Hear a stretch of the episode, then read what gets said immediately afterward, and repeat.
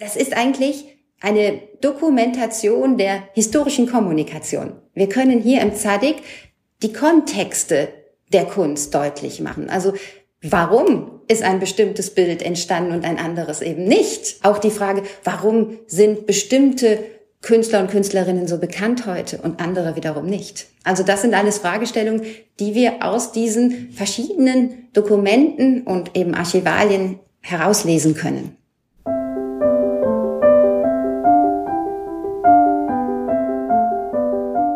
Kunstblick, der Podcast rund ums Sammeln.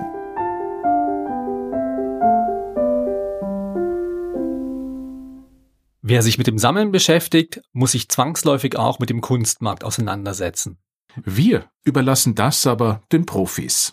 Nadine Oberste Hetbleck ist seit zwei Jahren Direktorin des ZADIC, des Zentralarchivs für deutsche und internationale Kunstmarktforschung an der Universität zu Köln.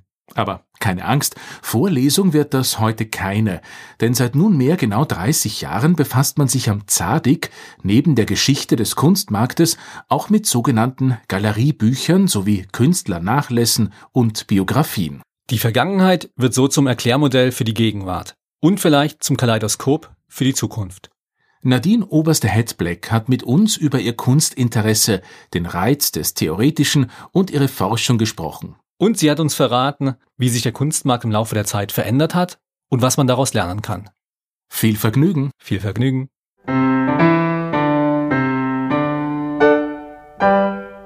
Ja, eigentlich muss ich sagen, dass ich schon immer kunstinteressiert gewesen bin und hatte deshalb schon auf dem Gymnasium einen Kunstleistungskurs. Und danach bestand sogar die Überlegung, ob ich vielleicht bildende Kunst an einer Akademie studieren wollte. Aber die theoretische Seite hat mich da doch im Endeffekt etwas mehr gereizt. Und während des kunsthistorischen Studiums habe ich dann immer auch versucht, Einblicke in die kunsthistorische Praxis zu bekommen. Und das lief primär über Praktika. Denn das war damals nicht so wie heute, dass das so stark Teil des Lehrprogramms ist, dass man diese Praxiseinblicke bekommt. Und äh, zum Ende des kunsthistorischen Studiums lernte ich dann außerhalb der universitären Veranstaltungen auch jemanden kennen, der eigentlich, wenn man so möchte, meine weitere Laufbahn auch sehr stark geprägt hat. Das war Bernd Günther. Er hatte den Lehrstuhl für Betriebswirtschaftslehre und insbesondere Marketing an der Wirtschaftswissenschaftlichen Fakultät in Düsseldorf inne und der hat sich sehr für Kunst- und Kulturmarketing interessiert. Und das hat mich auch umgetrieben. Als Kunsthistorikerin war das keine Selbstverständlichkeit, aber so ist eigentlich diese Schiene entstanden, dass ich nicht nur klassisch an Kunst interessiert bin und war, sondern dass dann auch mein Interesse jenseits der klassischen Kunstgeschichte geweckt wurde. Sie sind seit 2020 die Direktorin des Zentralarchivs für deutsche und internationale Kunstmarktforschung ZADIG an der Universität zu Köln. Davor haben Sie unter anderem Kunstgeschichte und Pädagogik studiert, im Galeriebereich, aber auch am BWL-Lehrstuhl der Heinrich-Heine-Universität in Düsseldorf gearbeitet. Was macht so dieses Besondere, diesen besonderen Reiz am Kunstmarkt aus? Also Kunstmarkt spielte im Studium der Kunstgeschichte keine große Rolle damals. Und deshalb war das auch so wichtig, was ich gerade erwähnt habe, dass ich diesen Kontakt zu Bernd Günther hatte.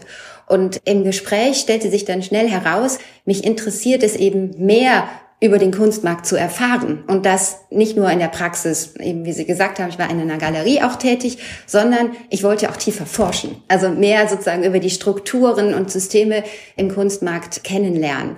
So kam dann eben auch die Idee, die ich gemeinsam mit meinem Doktorvater auch entwickelt habe. Das war der Hans Körner.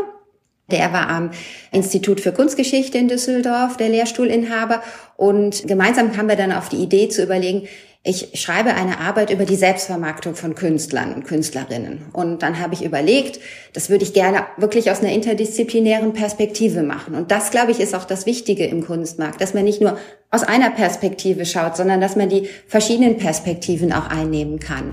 Und da ich Kunsthistorikerin war, lag es dann nahe, erstmal in die Vergangenheit zu schauen. Und darum habe ich mich dann entschieden, die Düsseldorfer Malerschule und deren Selbstvermarktungsmechanismen zu erforschen das war eben Mitte des 19. Jahrhunderts unter dem Direktorat an der Kunstakademie von Wilhelm Schadow wirklich schon sehr bedeutend, auch international wahrgenommen. Und dann habe ich begonnen, mich auf den Weg zu machen, Quellen überhaupt zu ermitteln in verschiedenen Archiven deutschlandweit Und da brachte ich ja natürlich auch die Expertise als Kunsthistorikerin mit, Quellenkunde, und habe aber gleichzeitig auch versucht, die ja so Strukturierungsansätze des Marketing oder der BWL mit einzubinden. Ja, und so habe ich dann ziemlich intensiv über die ja, Vermittlungsstrategien der Künstler geforscht und habe dann aber auch festgestellt, ups, es gibt ja noch viel weniger über den Kunsthandel. Also sozusagen, wenn ich jetzt was über die Künstler erfahren will, muss ich ja auch wissen, wie haben die mit Kunsthandlungen zusammengearbeitet. Da gab es aber noch weniger an Forschungsliteratur. Also habe ich dann auch begonnen, mich mit dem Kunsthandel damals in Düsseldorf im 19. Jahrhundert in Deutschland zu beschäftigen und war damit eigentlich schon sehr tief drin in diesem Themenfeld, was mich bis heute eben auch beschäftigt im Zadig. Der Kunstmarkt ist und war, nehme ich mal einfach an, ja immer schon relativ verschwiegen und diskret für viele Außenstehende, eine Art Bubble, eine Art Blackbox. Wie kommt man überhaupt an wichtige Quellen für die Kunstmarktforschung? Ich habe gelesen, Sie forschen ja unter anderem zum Beispiel immer wieder in alten Galeriebüchern. Ja, auf jeden Fall. Wir haben sehr viele unterschiedliche Quellen hier im Zadig, aber natürlich auch in anderen kunstbezogenen Archiven. Und es kommt eigentlich immer wieder darauf an, welche Fragestellung treibt mich denn um? Was interessiert mich? Grundsätzlich sammeln wir eben Dokumente, die Auskunft geben über das Handeln der verschiedenen Kunstmarktakteurinnen. Also, das heißt, die eigenen Veröffentlichungen von Galerien, das sind Einladungen, aber auch Ausstellungskataloge, die Korrespondenzen zwischen den KünstlerInnen und den äh, Galerien, aber auch den Kunstkritikern und Kunstkritikerinnen, Fotografien von Ausstellungsinstallationen sind auch sehr wichtig, um zu verstehen, was hing zu welcher Zeit, an welchem Ort. Oder beispielsweise Rechnungen, Buchhaltung, Tage und Gästebücher.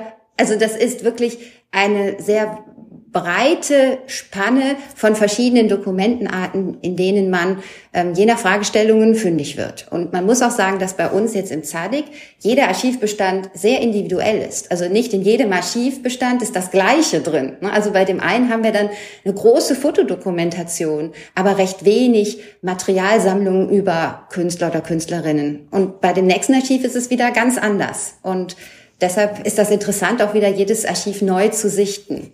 Was sind das für Archive? Was kann man sich darunter vorstellen? Also diese Archive, die wir sammeln, die dokumentieren ja eigentlich die berufliche Tätigkeit derjenigen, die im Kunstmarkt aktiv sind. Ja, also wir können dann sehr schön nachvollziehen, beispielsweise bei einer Kuratorin, welche Ausstellungen hat sie organisiert? Wie ist über die Ausstellung berichtet worden? Was für Reden gab es auf der Vernissage? Welche Künstler oder Künstlerinnen hatte sie in Kontakt? die sie dann in der Ausstellung mit ihren Werken dann gezeigt hat. Also das ist eigentlich eine, wenn man so möchte, Dokumentation der historischen Kommunikation. Wir können hier im Zadig die Kontexte der Kunst deutlich machen. Also warum ist ein bestimmtes Bild entstanden und ein anderes eben nicht? Ne, was ist sozusagen in dem Stadium der Konzeption stehen geblieben, wurde nicht mehr weiterentwickelt. Aber auch die Frage, warum sind bestimmte Künstler und Künstlerinnen so bekannt heute und andere wiederum nicht? Also das sind alles Fragestellungen, die wir aus diesen verschiedenen Dokumenten und eben Archivalien herauslesen können. Sie hatten ja auch erwähnt, Sie haben sich ursprünglich in der Dissertation mit dem Düsseldorfer Kunstmarkt beziehungsweise mit den Künstlern um 1900 auseinandergesetzt. Jetzt hat sich der Kunstmarkt ja seither doch deutlich gewandelt. Was würden Sie sagen, wie unterscheidet sich das moderne Galeriewesen, was wir heute kennen, eben vom klassischen Kunsthandel des 19. Jahrhunderts? Ich habe mich ja mit der um die Mitte des 19. Jahrhunderts mit dem Kunsthandel auseinandergesetzt und dem Kunstmarkt insgesamt und man muss sagen, dass seitdem sich sehr viel verändert hat. Es gibt eine sehr schöne Publikation von Hans-Peter Thurn, die stammt aus den 90er Jahren, die ist heute immer noch lesenswert, obwohl sie schon jetzt einige Jahre zurückliegt. Die heißt Der Kunsthändler. Und da kann man wirklich sehr schön durch die Geschichte nachvollziehen, wie sich das Berufsbild entwickelt hat. Denn wir müssen sagen, dass diese Art des modernen Galeriewesens, wie wir es auch heute kennen, eigentlich erst im letzten Drittel des 19. Jahrhunderts entstanden ist, maßgeblich in Paris und in London. Und da entwickelte sich dann der Prototyp, wenn man so möchte, des heutigen Galeristen oder der heutigen Galeristin. Und das war beispielsweise der Pariser Galerist Paul Durand-Ruel, der kaufte beispielsweise schon sehr früh die damals wirklich sehr kontrovers diskutierten Werke von den Impressionisten und unterstützte sie auch partiell ne, in, bei Ausstellungstätigkeiten. Oder Ambroise Vollard war auch so ein ganz früher Händler, der sich für zeitgenössische Künstler und Künstlerinnen beispielsweise Van Gogh, Cézanne, Gauguin eingesetzt hat. Und so hat sich das dann weiterentwickelt, so dass wir heute, auch wenn jeder Galerist oder jede Galeristin sehr individuell arbeiten, doch grundsätzlich das so verstehen, dass sie eine Art Öffentlichkeitsarbeit oder auch als Multiplikatoren und Multiplikatorinnen für die zeitgenössischen Künstlerinnen und Künstler ja fungieren. Das ist, glaube ich, etwas, was sich eben im Laufe der Zeit deutlich herausentwickelt hat. Wenn Sie sagen, das Galeriewesen der Kunstmarkt hat sich seit dem 19. Jahrhundert bis heute stark verändert, wie sieht Kunstmarktforschung in der Gegenwart aus? Gibt es die überhaupt noch? Oder ich stelle mir vor, damals 19. Jahrhundert, um 1900 gab es einige Ausstellungen oder schon viele, aber doch überschaubar noch. Es gab Kunstmagazine, die darüber berichtet haben. Auch diese Menge ist überschaubar. Heute im Internetzeitalter mit Blogs, mit tausenden Galerien, mit Online-Galerien, mit unendlich vielen KünstlerInnen. Kann man das überhaupt noch erforschen? Lassen sich da noch Netzwerke, Bezüge überhaupt herstellen? Also gerade jetzt ist es wichtig zu erforschen. Und ich würde sagen, dass die Kunstmarktgeschichte als jetzt auch wirklich akademische, universitäre Disziplin, die hat noch eine ganz junge Geschichte. Die gibt es gar nicht so lange. Es gab natürlich in der Vergangenheit Zeitschriften, die über den Kunstmarkt berichtet haben, was wird ausgestellt, welche Künstler und Künstlerinnen werden gezeigt. Aber dass wirklich wissenschaftlich der Kunstmarkt erforscht wird, das ist noch recht jung. Und da würde ich sagen, auch wenn das jetzt aktuell sehr in Mode ist, ist das erst ein Phänomen, das so in den letzten 15 bis 20 Jahren wirklich so stark an die Universitäten auch gerückt ist. Das kam auch unter anderem durch die Provenienzforschung, die dazu einen Beitrag geleistet hat die sich ja mit der Herkunft von Kunstwerken beschäftigt und in dem Kontext natürlich auch Kontextforschung betreibt und auf die Archivbestände schaut.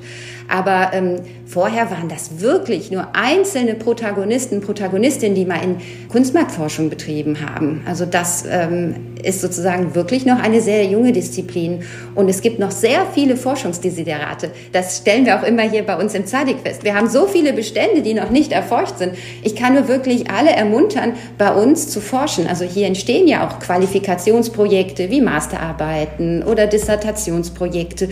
Zu uns kommen Personen, die Werkverzeichnisse von Künstlern und Künstlerinnen erstellen und schauen wollen, wann ist welches Werk entstanden, von wem in Auftrag gegeben beispielsweise. Also von daher würde ich sagen, dass wir noch gar nicht sozusagen weit fortgeschritten mit der Kunstmarktforschung sind, sondern gerade in dem dynamischen Prozess der akademischen Etablierung sind. Erforschen lässt sich ja nur etwas, was in der Vergangenheit ist.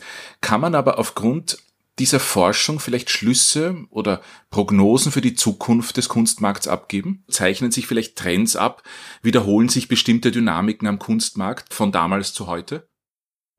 Also ich würde sagen, unsere Archive sind jetzt keine Kristallkugel, ja, durch die wir in die Zukunft blicken können. Aber nichtsdestotrotz kann man aus der Vergangenheit einiges lernen. Da würde ich Ihnen auf jeden Fall zustimmen. Man kann sehen, wie bestimmte Marktstrukturen entstanden sind, wie bestimmte Akteure sich verhalten haben, beispielsweise in Zeiten von Inflation oder in Kriegszeiten oder in Zeiten eines Kunstmarktbooms, ne, wenn wir jetzt an die 80er Jahre des 20. Jahrhunderts denken.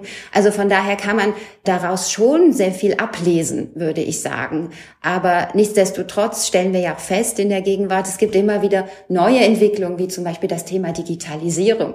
Also das ist etwas, was es überhaupt in den 90er Jahren allmählich richtig ansetzt und heute den Markt natürlich auch verändert hat und sehr stark prägt. Diese verschiedenen Forschungsprojekte, mit denen Sie sich dort befassen, was gibt's denn da für aktuelle Themen zum Beispiel, die halt am Zadig behandelt werden? Sei es jetzt von Ihnen, von Ihren Mitarbeitern, aber eben auch von den Studierenden, die bei Ihnen am Institut sind? Also man muss ja sagen, damit wir wirklich forschen können, müssen wir überhaupt erstmal unsere Archivbestände erschließen. Ja, das ist ganz, ganz wichtig. Das heißt, wir erfassen unsere verschiedenen Archivbestände in unserer Datenbank, digitalisieren Dokumente und verknüpfen die dann digital, verschlagworten und betten das Ganze dann archivgerecht für die Langzeitarchivierung in Kartons, die säurefrei sind und so weiter. Und dann können wir aus dem Vollen schöpfen. Und das haben wir eigentlich in den letzten 30 Jahren unseres Bestehens auch regelmäßig gemacht und das zeigen unsere Ausstellungen, die wir jedes Jahr auf der Art Cologne, aber auch bei uns in den Räumen gezeigt haben. Also so zum Beispiel haben wir uns damit beschäftigt, wie die Pop-Art nach Deutschland gekommen ist. Also gerade aus dem amerikanischen und also sozusagen englischsprachigen Raum. Oder aber wie sind Netzwerke des Informel in der Nachkriegszeit zwischen dem Rheinland oder Frankfurt am Main und Paris entstanden? Und das haben wir dann auch immer in unserer Zeitschrift Sediment dokumentiert. Die fungiert so ein bisschen als Ausstellungskatalog zu jeder Ausstellung. Und die ist jetzt seit den letzten zwei Ausgaben auch komplett kostenfrei, digital. Open Access quasi steht die zur Verfügung über die Plattform Art Historicum. Kann man sich das herunterladen. Und jetzt konkret bei uns im Jubiläumsjahr schauen wir auf das eigene Forschungsfeld, wo wir eben schon davon äh, sprachen. Also wir haben auch über einen Call for Paper externe ForscherInnen aufgerufen, sich mit der Frage zu beschäftigen, wie Kunstmarktgeschichte geschrieben wird. Also unsere eigene Disziplin. Wie entsteht die und wie beeinflussen wir letztendlich auch die Schreibung der Kunstgeschichte dadurch, welche Archivbestände wir beispielsweise verwahren und welche eben nicht bei uns Eingang finden. Und ähm, das wird dann eben auch der Titel unseres nächsten Ausgabe des Sediments sein. Das heißt Reflections on the Art Market, Writing Art Market History und wird im Herbst erscheinen. Aber wir haben auch ein ganz anderes Thema nochmal. Das ist beispielsweise Women in the Art Market. Wir haben einen wissenschaftlichen Blog eingerichtet und der konzentriert sich sehr stark auf die Rolle von Frauen als ja sehr heterogene Gruppe von Akteurinnen im Kunstmarkt. Und am Beispiel von einzelnen Werdegängen können wir sehr schön zeigen, wie sozusagen Frauen im Markt agiert haben. Und das ist bisher, haben wir festgestellt, noch an vielen Stellen ein Forschungsdesiderat. Und wir ermutigen auch da wieder externe wissenschaftliche Beiträge bei uns einzureichen. Und wir machen dann auch Veranstaltungshinweise oder Kurzporträts. Also all das wollen wir jetzt im Jubiläumsjahr auch noch weiter ausbauen. Im Jubiläumsjahr 30 Jahre feiert das ZADIG dieses Jahr 1992 vom Bundesverband Deutscher Galerien als weltweit erstes Spezialarchiv zur Geschichte des Kunsthandels gegründet. Seit zwei Jahren sind Sie die Direktorin des Instituts. Gab es große Überraschungen in der Forschung, wo Sie gesagt haben, vielleicht zum Kunstmarkt, das hätte ich mir nicht gedacht, dass das so war, dass das so ist?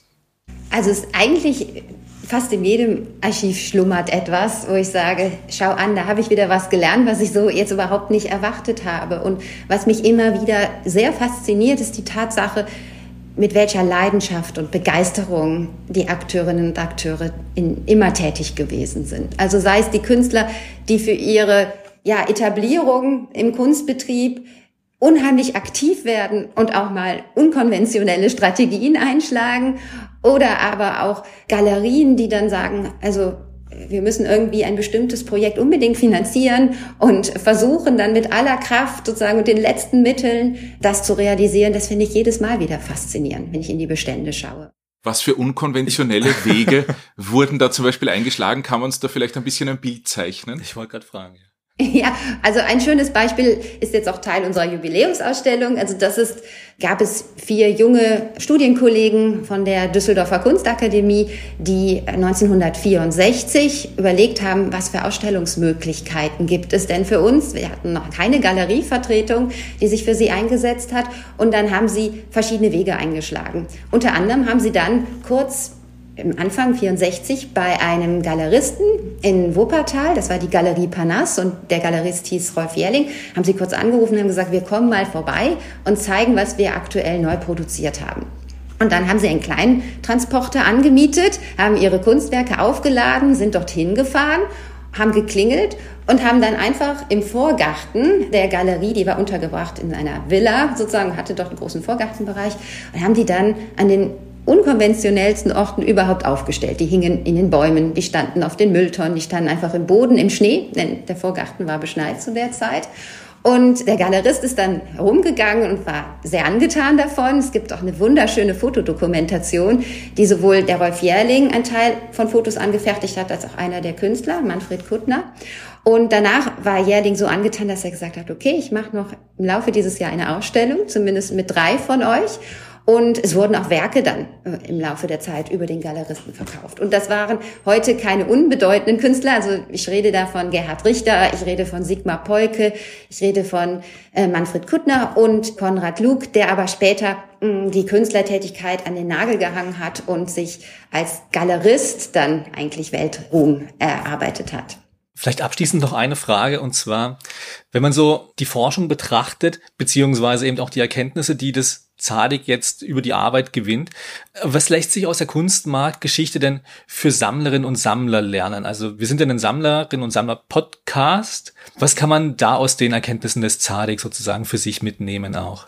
Also eigentlich alles über die Kontexte zur Kunst. Sammlerinnen und Sammler können wirklich erfahren, wie Kunstwerke im Laufe des 20. Jahrhunderts ihren Weg aus dem Atelier in den Markt genommen haben und welche Beiträge eben die verschiedenen Akteurinnen für deren Etablierung geleistet haben, wie sie aber Länder und eigentlich ja kontinentübergreifende Netzwerke gebildet haben und vielleicht stoßen Sie in unseren Archivbeständen sogar an der ein oder anderen Stelle auf eine Information zur Geschichte von Ihrem eigenen Werk. Denn das muss man sagen, fast jeder Akteur oder Akteurin des Kunstmarkts hat Spuren in unseren Archivbeständen hinterlassen.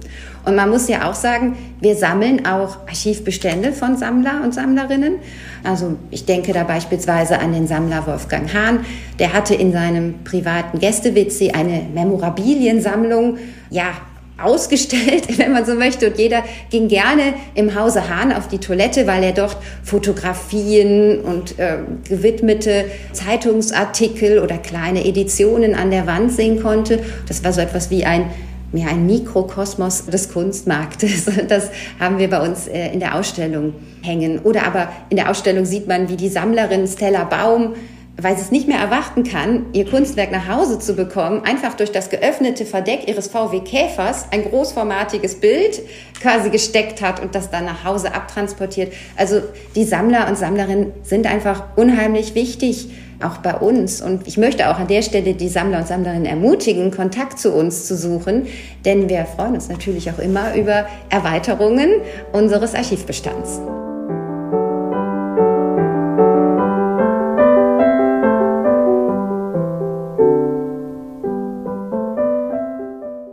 Nadine Oberste-Hetbleck, Direktorin des ZADIG, des Zentralarchivs für deutsche und internationale Kunstmarktforschung an der Universität zu Köln, war unsere heutige Gesprächspartnerin. Wie ihr im Podcast gehört habt, das ZADIG feiert heuer sein 30-jähriges Bestehen. Und dazu gibt es natürlich eine Jubiläumsausstellung inklusive digitalem Guide. Die Links dazu findet ihr wie immer auf www.kunstblick-podcast.com. Nächstes Mal sind wir dann wieder in Wien unterwegs. Denn wir haben den Künstler Martin Tardy in den Räumlichkeiten seiner aktuellen Ausstellung getroffen. Vielleicht kennt ihr Tardy entweder von seinem T-Shirt-Label Viereck oder seinem Insta-Hit, bei dem er eine Zeichnung asynchron mit beiden Händen ausgeführt hat. Das und noch viel mehr im nächsten Kunstblick. Bis dahin. Bis dahin.